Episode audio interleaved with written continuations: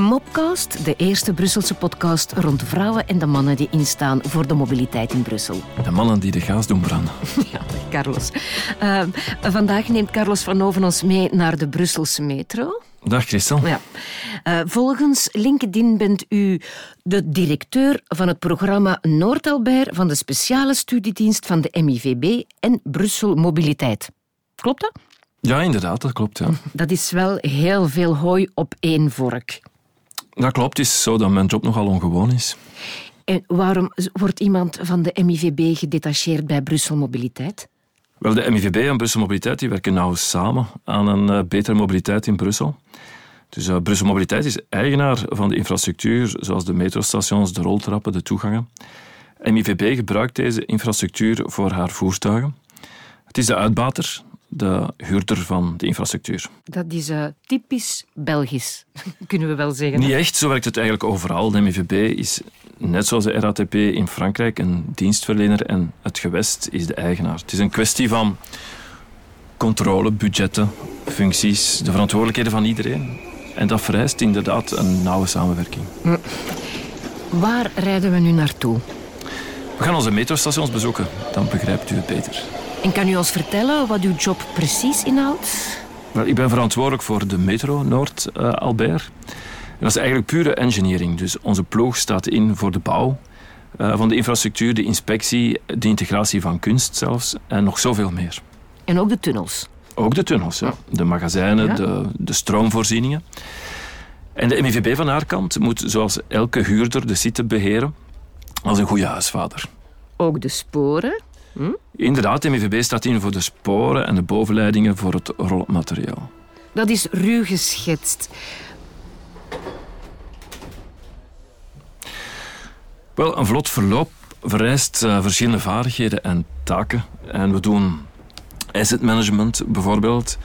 Wat erin bestaat dat we studies uitvoeren voor het, voor het onderhoud, voor de renovaties, voor de coördinatie van de verschillende werven. Stel je voor dat een, een bovengrondse kraan verkeerd zou geplaatst worden en een tunnel zou instorten, dan mm dat zou rampzalige gevolgen kunnen ja, hebben. Zeg dat wel, ja. En anderen zijn dan weer verantwoordelijk voor de uitrusting, voor de apparatuur, voor het onderhoud, mm -hmm. de vervanging. Sommigen zijn belast met uh, herstellingen of de, of de vernieuwingen. Een ploeg staat in voor de apparatuur voor de sitebeveiliging, voor het water, de brandbeveiliging mm -hmm. en zo verder. Nog een andere ploeg is dan belast met wat we noemen de zeer lage spanning. Dat wil zeggen de camera's, de data, de uitrusting voor de politie. Er zijn ook vaklui die afwerking doen, het schilderen, eh, de betegeling en uh, noem maar op. Kan u daar een cijfer op plakken? Het is jaarlijks uh, een budget van 180 miljoen euro. Dus 100 miljoen euro komt van het gewest, uh, 80 van de MIVB. En we werken met ongeveer een 200-tal uh, werknemers. Wauw. eh. en welk zijn de recentste grote werven? Wel, er zijn er heel wat. Hè. En de grootste natuurlijk, waar heel hard aan gewerkt wordt op dit moment, is het project van de Metro 3 uh, tussen Noord en Albert. Waaronder het nieuwe metrostation uh, Toets Tielemans. Maar ook de uitbreiding van de tramlijnen 9 en 94. Hier Montgomery bijvoorbeeld, um, waarvoor we studies uitvoeren naar de volledige herschikking van het station, de toegankelijkheid, de veiligheid, de creatie van handelszaken, ook de nieuwe terminus van de trams uh, 39 en 44 en de herinrichting van de wegen is boven. Mm. De toekomst ligt in de multimodaliteit en daarom tellen onze stations steeds meer fietsenstallingen of fietspunten wat het geval is in de stationsbeurs en de Broekaire reeds gerealiseerd. Zo is er ook de algemene toegang hè, voor mensen met een, met een handicap. En die toegankelijkheid van die stations is echt een, een prioritaire opdracht. Als objectief is de 69 stations uit te rusten met liften, om ze voor iedereen toegankelijk te maken. En dat is echt geen gemakkelijke klus, want de stations waren hiervoor oorspronkelijk niet voorzien. Dus oorspronkelijk waren er niet overal liften en was het heel moeilijk voor sommige mensen om de metro te bereiken. Wel, mensen moesten inderdaad de roltrappen of de trappen nemen, maar destijds hadden mensen nog niet echt de buggies en zo verder. En, uh, ja, dat is ja. nu wel veel meer het geval. Ja. ja. En is dat mogelijk om in alle stations een lift te voorzien? Wel, dat vergt een, een studie per station om te zien waar kunnen we die lift uh, plaatsen. En, uh, maar tot nu toe zijn we daarin uh, in geslaagd. Er zijn er nog een aantal stations die we moeten afwerken op die manier. Oké, okay, fantastisch. en wat is de, de grootste moeilijkheid bij al die werven? Wel, de coördinatie van die werken is, het, is heel moeilijk. En natuurlijk, zoals altijd, de tijdsdruk waaronder we werken. Want onder de grond moet inderdaad alles snel gaan. Stel je voor, wanneer we op de sporen moeten werken, moet de stroom worden uitgezet. En dat kunnen we pas doen na de laatste metro. En we moeten ook klaar zijn voordat de eerste metro gaat rijden. Dus onze ploegen moeten altijd werken tegen de klok. Van wanneer tot wanneer rijden de metro's dan? Wel, we werken van 30 minuten na middernacht tot 4 uur in de ochtend. En dat betekent dat we eigenlijk 3 uur 30 hebben om de klus te klaren. Dus onze ploegen doen het echt geweldig. Ja, dat moet je wel zeggen. 3 uur 30, dat is, uh, dat is heel weinig. Dat is heel weinig, ja. ja. Uh, zijn ze dan ook goed betaald? Wel, het is nachtwerk, hè, dus het is normaal dat ze dan uh, dubbel betaald worden. Mm, ja. Nu iets helemaal anders. Hè. Uh, waar zou onze metro ons heen brengen, moest hij in de tijd kunnen reizen? Maar ik zou zeggen 1892, want dat is het jaar dat voor het eerst het plan ontstond voor een metro in Brussel. Maar het heeft nog geduurd tot 69, 1969 voordat we het eerste embryo van een metro mm. zagen rijden. Dat was de pre-metro, die eigenlijk uh, zes tramstations met elkaar verbond via een tunnel. Maar de eerste echte metrolijn werd in uh, 1976 geopend. Dus iets meer dan 40, uh, 40 jaar geleden. En vandaag spreken we over 37,5 kilometer uh, metrotunnels. En 37 kilometer en half, eh, is dat veel? Dat is veel voor België. Want we zijn de enigen die dit aanbieden in het land. Zo steden zoals Charleroi of Antwerpen hebben de zogenaamde lichte uh, metrolijnen.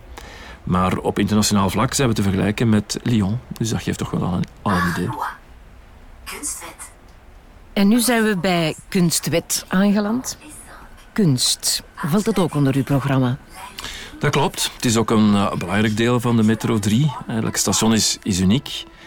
Het is een doorgangs, maar ook een, een leefplek waar kunst een plaats moet krijgen. Ja. Ze moeten mensen aanspreken en de ervaring van de reizigers verrijken met ruim 80 kunstwerken in het hele metronet. Wauw, dat is veel. Ja. We zijn trots uh, op die deel van onze job. En bij het selecteren van de werken gaan we niet over één nacht ijs. We overleggen met de verantwoordelijke van het cultureel patrimonium, met de gemeente, de omwonenden. En we zoeken daarbij steeds naar een zinvolle invulling. Oké, bedankt voor al de info. Uh, we gaan bijna afronden. Maar ik zou u nog willen onderwerpen aan een vragenspelletje. Oké, okay, laat maar komen. Ja. Um, het principe is eenvoudig. Hè? Een vraag en een antwoord. Mm -hmm. En u mag één joker gebruiken. Oké. Okay. Welk is het meest gebruikte metrostation? Denk uh, Brussel-Zuid, omwille van zijn link uh, met, uh, met de trein natuurlijk. Oké. Okay. het diepste station? Dat zal Kruituin zijn. Dat is 25 meter diep. Maar waarschijnlijk dat de stations van Metro 3, de uitbreiding, dat die nog iets lager gaan liggen. Het meest gefotografeerde station? Mm, Pannenhuis, denk ik. Een beetje Stanley Kubrick-halte. Uh, maar ik moet wel eens checken op Instagram of dat, dat wel het geval is dat dat het meest uh, gefotografeerd is. Hoeveel stations beheren jullie? 69 ehm, van het ganse net, ja. En wat is het oudste station? Het is eigenlijk een pre-metrostation, dat is Le Monnier. En dat dateert eigenlijk van de Expo. Dus iets voor uh, 58, dat zal 57 zijn, denk ik. De totale kost van de hele installatie? Oef, ik denk dat ik daar mijn joker ga inzetten. Want de infrastructuur is al zo uitgebreid en zo oud. Oké, Carlos, aanvaard. Uh, dan om af te sluiten, een leuke anekdote. Goh, er zijn er zoveel. Uh, wat ik altijd raar vind natuurlijk, zijn die, uh, die autochauffeurs die in de metrotunnels geraken door ja, soms volgen ze gewoon de tramsporen en rijden ze het metronetwerk binnen en dan ja, rijden ze zich vast natuurlijk. Hè. En dan moeten ze eruit halen. En uh, die kunnen niet op eigen kracht eruit? Nee, nee dat is altijd uh, gelukkig zonder gewonnen, maar wel altijd een probleem en een onderbreking van, het, uh, dat zal wel. van de metro-exploitatie. En een serieuze boete. En een serieuze boete ook, ja. Ja, daar weet de kostprijs ook niet van, zeker? Nee, nee, dat is jammer voor hen, want ja. zij gaan die moeten betalen. Hè. Ja, absoluut.